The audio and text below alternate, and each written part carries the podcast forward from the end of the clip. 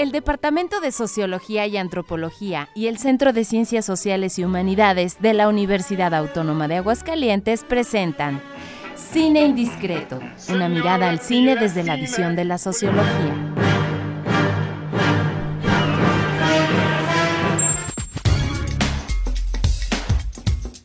Hola, hola, ¿qué tal? Muy buenas tardes para todo el auditorio de Radio Universidad, para la comunidad de Cine Indiscretos que nos escuchan por ahí en la casa, en el auto, en el trabajo, en la oficina.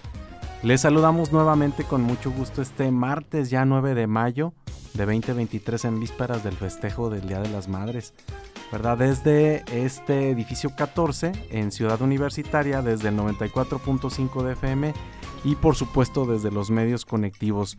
Y como es tradición, saludo con muchísimo gusto a Isabela Campaña. ¿Cómo está tu corazón, Isabela? Hola, hola, profe. Muy bien, emocionado de estar eh, aquí con esta gran película y justo antes del Día de las Madres. Así es. Además, bastante importante. Oye, pero también presumirle al auditorio en vísperas de la graduación de los chicos de octavo de sociología. Ya casi. Y de la presentación de sus tesinas, ¿verdad? Qué nervios. Sí, sí, sí. Bueno, y también le vamos a mandar un saludo muy cordial y mucho cariño a Luis Daniel Cueto. Y bueno, está pasando por una situación difícil. Expresamos nuestro aprecio, nuestro cariño desde estos un micrófonos. Un abrazo, profe. Un abrazo así. Bueno, pues ya lo habíamos prometido, Isabela. ¿Con qué vamos hoy?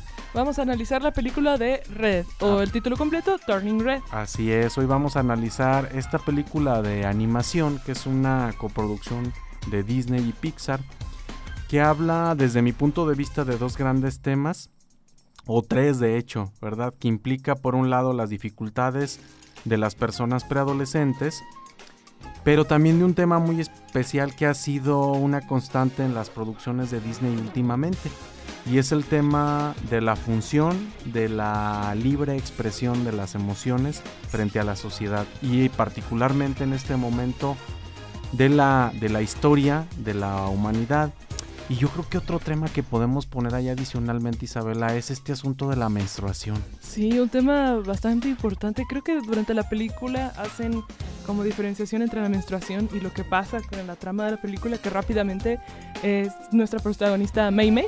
Así es. Eh, que un día despierta en forma de un oso panda rojo. Así es. Y ahí descubre la historia de su familia. Así es. Bueno, pues eh, si están de acuerdo entonces, vámonos, con, lo que sigue.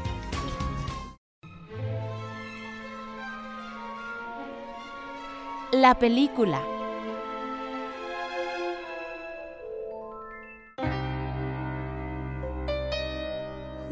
Esta película, eh, un poco de su ficha técnica, es dirigida por Dome Shi.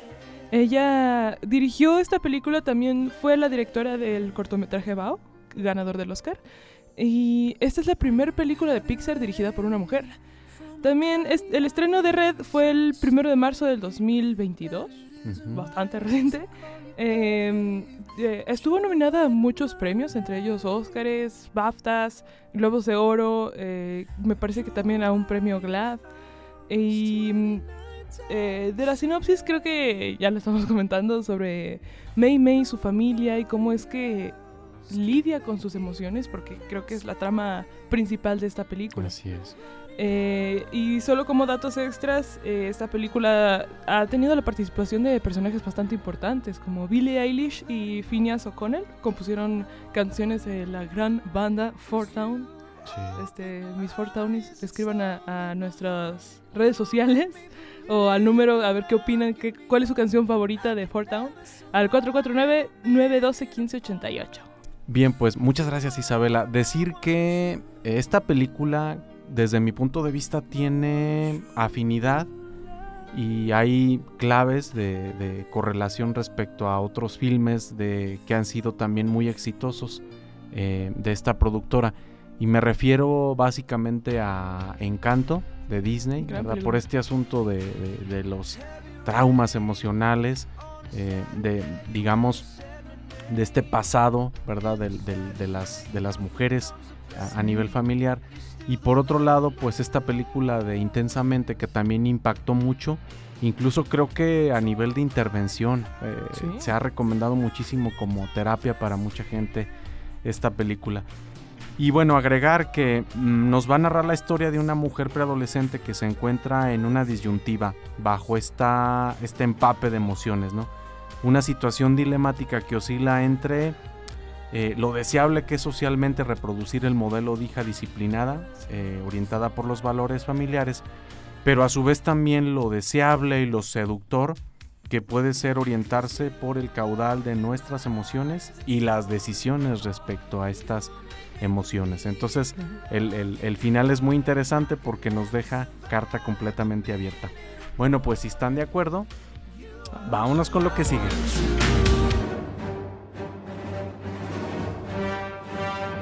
El análisis.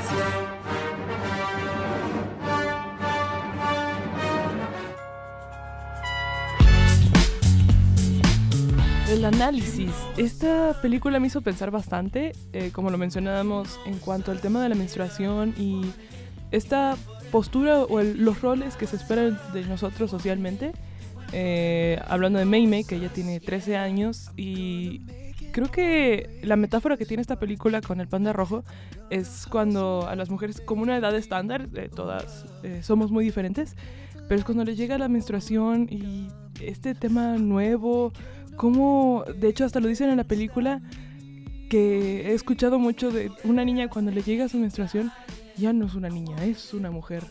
Se está convirtiendo en una mujer, ajá. Y es, son, creo que temas bastante importantes ah, que yo recuerde, ninguna otra película ha hablado tan profundamente de la menstruación, de los cambios de humor, de poder abrirnos emocionalmente y, y el tema que Mei Mei decide eh, romper con esos roles, romper con esa estructura familiar que ha seguido generaciones de guardar nuestras emociones, no expresar nada, de echar a nuestro panda rojo a otro lado y ella quedárselo, ella expresar sus emociones, expresar el amor que le tiene a sus amigas, eh, a sus padres, a, su banda favorita.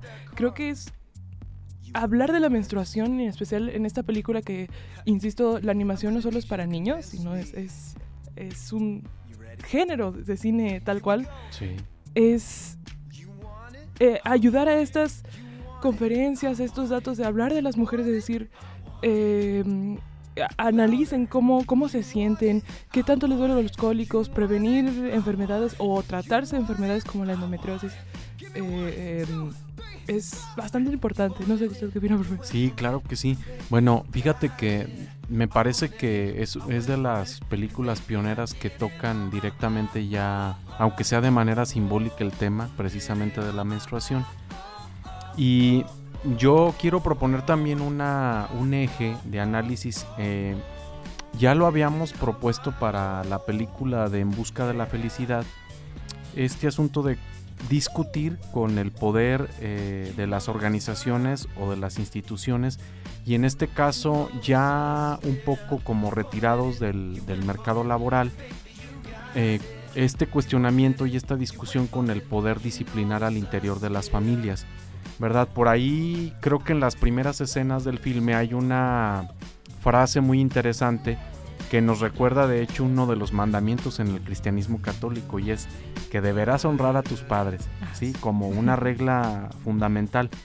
Entonces, por ahí, digamos, eh, recurriendo un poco a esta discusión que plantea Weber eh, con respecto a las racionalidades en plural, dicho así, vemos por una parte esta racionalidad eh, occidental sobre el dominio de las emociones humanas, y que nos va a plantear una solución, ¿verdad? Del control absoluto de las emociones en la, en la, en la práctica, por ejemplo, de la responsabilidad, la sobriedad, la perfección, ¿verdad? Incluso en, en cómo, cómo preparamos la, los alimentos con tal nivel de perfección, las calificaciones, las notas, ¿verdad? Eh, bueno, tú sabrás de eso, ¿verdad, Isabela?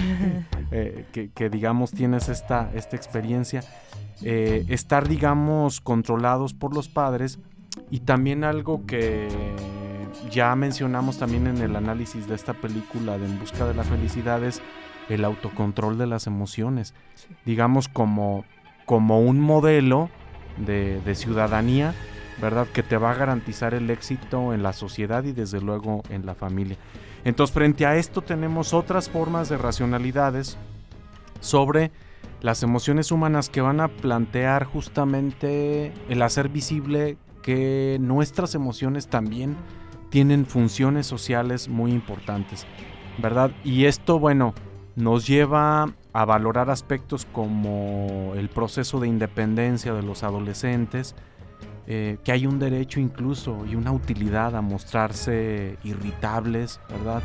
Eh, que si nos da la gana de repente un día ser divertidos, fastidiosos y emocionalmente explosivos como, como, como, suelen ser ellos. Entonces, creo que, eh, o sea, yo la primera vez que vi la película creí que era como una valoración de ciertas emociones muy específicas como puede ser la ira, pero no creo que ahora ya con esta segunda o tercera lectura vemos ya una gama muy amplia de emociones, ¿verdad? Vemos por ahí el miedo eh, reflejado, digamos, en los ancestros, porque, porque se supone que la función de las emociones era precisamente protegerlos eh, de, las, de las dificultades que tenían.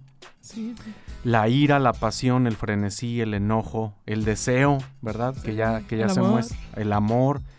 Y eh, yo insisto mucho en decirles, hemos, es algo que hemos platicado mucho con, con nuestros alumnos en la materia de sociología de las organizaciones, que siempre hay una función social muy importante de las emociones y esto recae en el hecho de hacerles saber a las estructuras que hay opresión, hay desigualdad y que hay cosas que no están bien, que no están padres.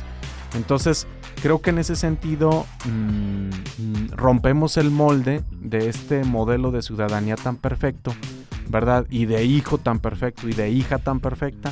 Entonces el, el, digamos, el lenguaje simbólico que vemos en la, en la película nos lo deja muy claro. Creo que hay momentos en los que incluso podemos llegar al, llanto por, por la identificación con, con el personaje. Y esta función, ¿cómo nos enseñan a qué sentir en qué momento y con qué intensidad? ¿Cómo es que cuando Mei Mei eh, quedó en segundo lugar en su concurso de ortografía, me parece, que sentía una ira? esta poca resistencia a la frustración, lo que nos enseñan es que si no eres el, primero, entonces no sirve para nada. Claro.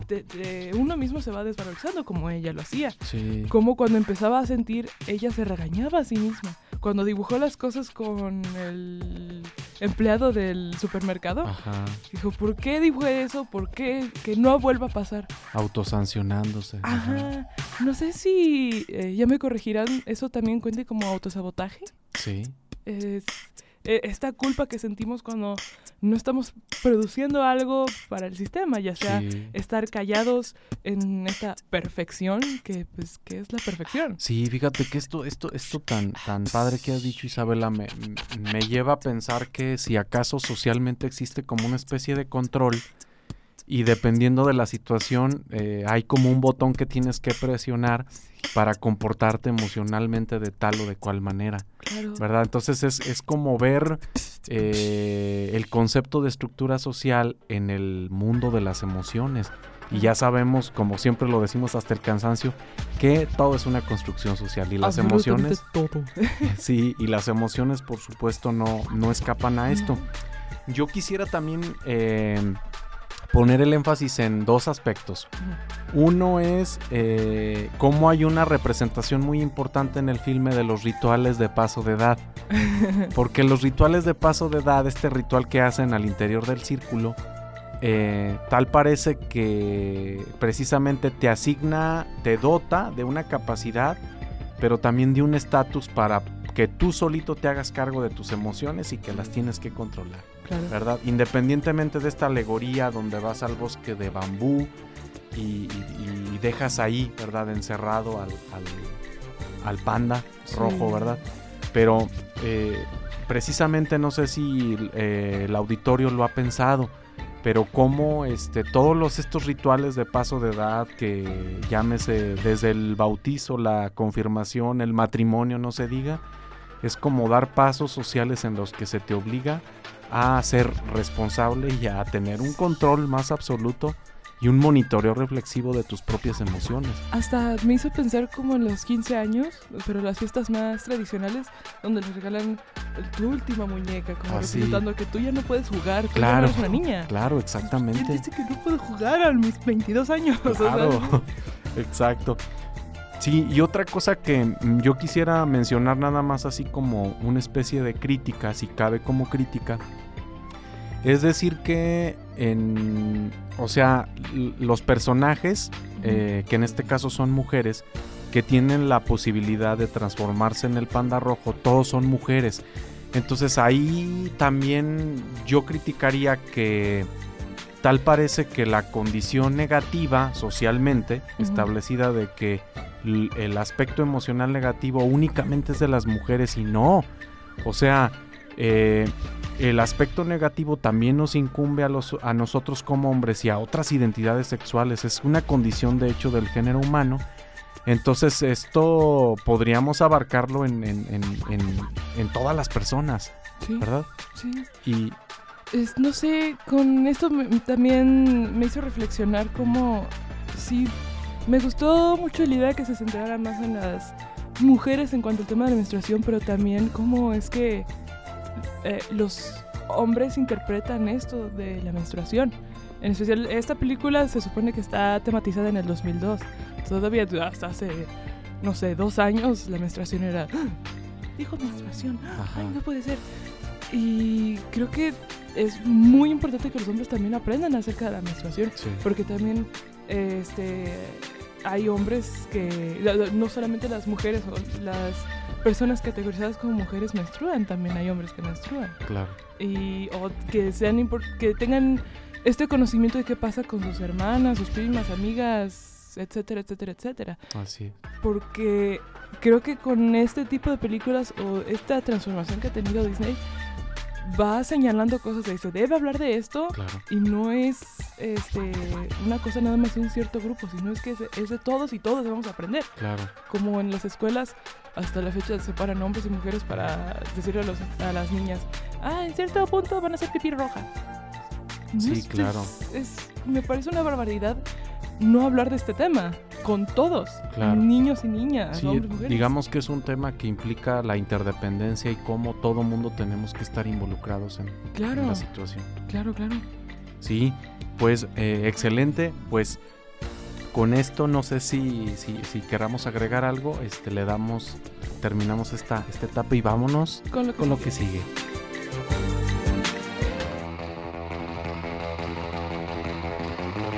La escena.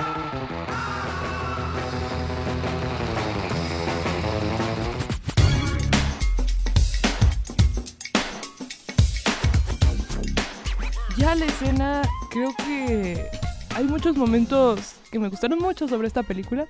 Creo que la que más me impactó y donde ya se me soltaron algunas lagrimitas fueron cuando Mei regresa al bosque y se encuentra su mamá de niña. Y como su mamá sí. está llorando y es que ya me harté de ser perfecta. Este, es un momento tan intenso.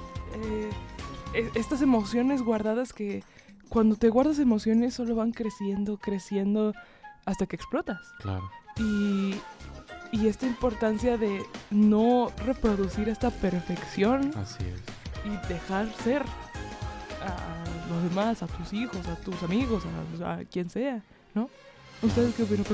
Bueno, a mí también me encantó esa escena. Creo que además también se ve un, proceso, no sé si progresivo, si sea la manera correcta de mencionarlo, pero cuando, cuando están ahí las dos niñas, que una es la mamá y otra es la hija, incluso la mamá se ve un poco más débil, como más dolida, más condolida, y la hija un poco más segura, ¿verdad? Luego ya van avanzando, ya aparece en Ya la representación ya como más adulta, más mamá. En efecto, sí, me parece sensacional. Mamá, ¿te encuentras bien? Tenemos que... Mamá. Lo, lo lamento. Todo, todo es culpa mía. Dime qué pasó. Le, le hice daño ¿A quién? Mi mamá. Es que sentí tanta ira que dejé de tener el control. Ya me harté de ser siempre perfecta. buena para ella. Ni para nadie.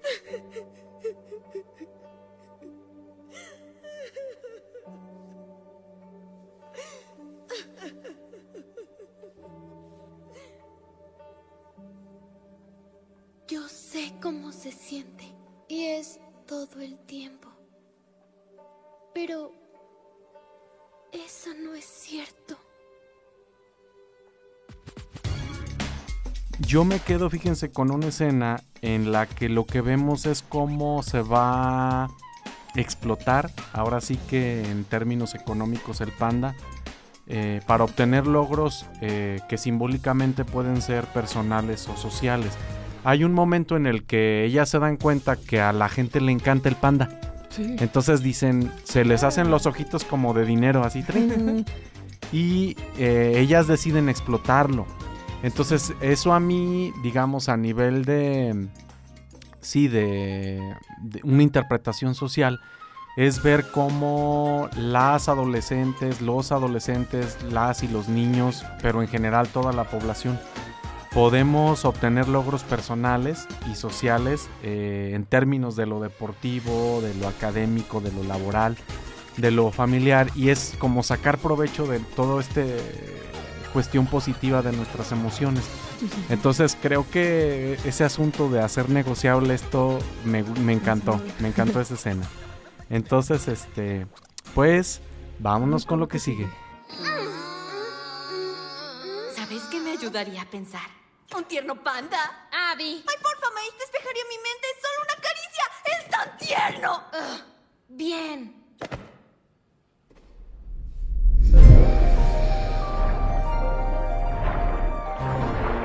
Mon amour.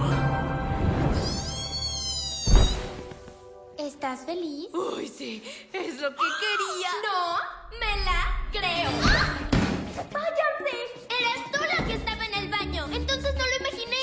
Lo hiciste. Márgate, Stacy. Pero es un osito mágico, ¿verdad? ¡Un panda rojo!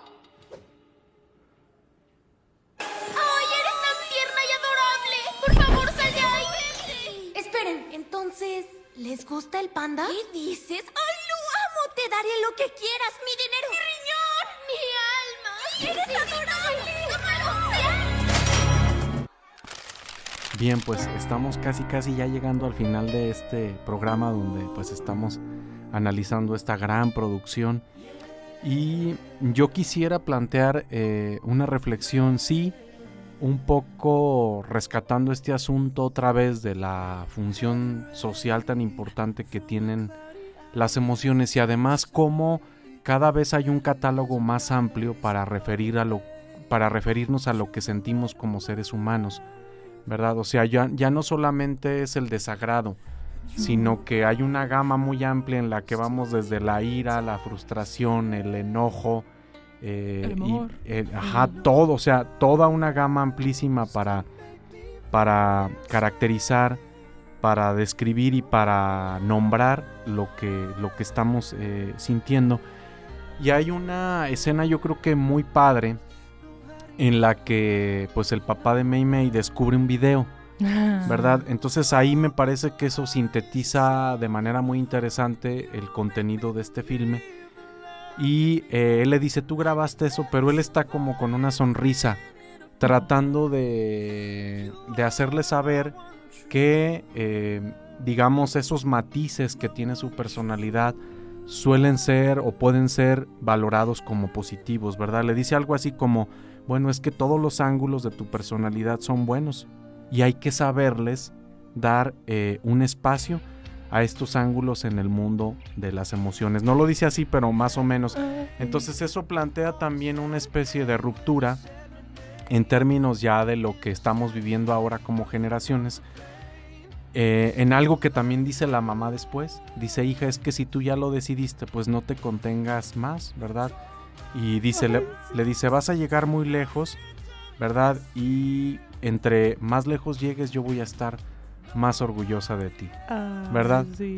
Entonces cre- creo que, que el, el- el asunto de ser excesivamente racionales, eh, combinado con ver toda esta cara pro, proactiva de nuestras emociones, nos puede llevar por buenos caminos. Creo que, al menos en mi experiencia, no sé si en, el, si en la del auditorio, pero creo que dejarnos llevar por las intuiciones nos ha colocado de, de, buena manera en la sociedad.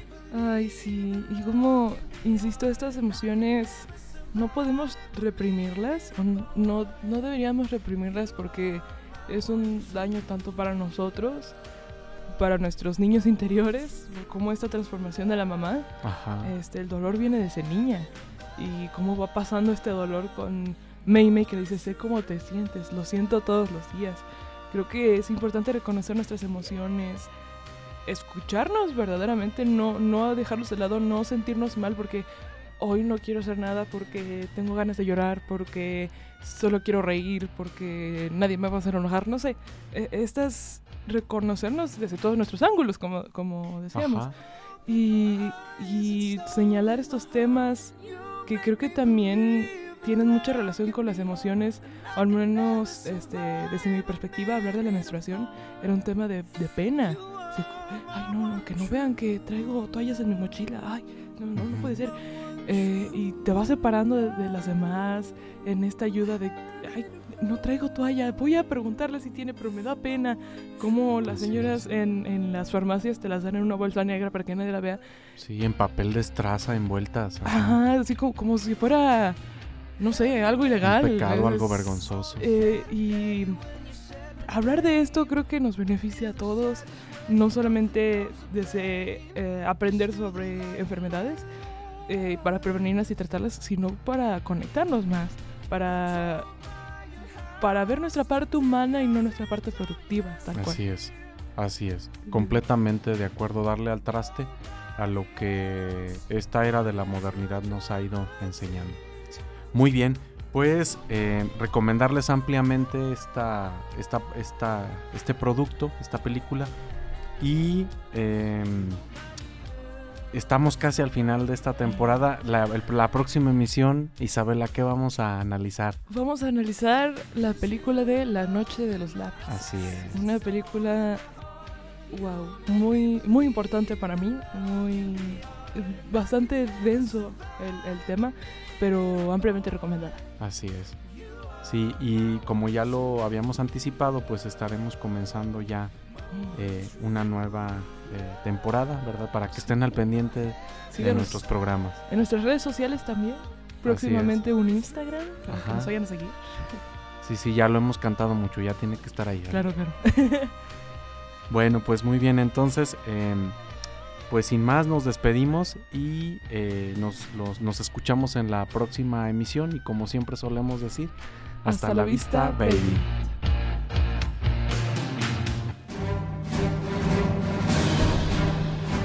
el Departamento de Sociología y Antropología y el Centro de Ciencias Sociales y Humanidades de la Universidad Autónoma de Aguascalientes presentaron Cine Indiscreto, una mirada al cine desde la visión de la sociología. Hasta la vista, baby.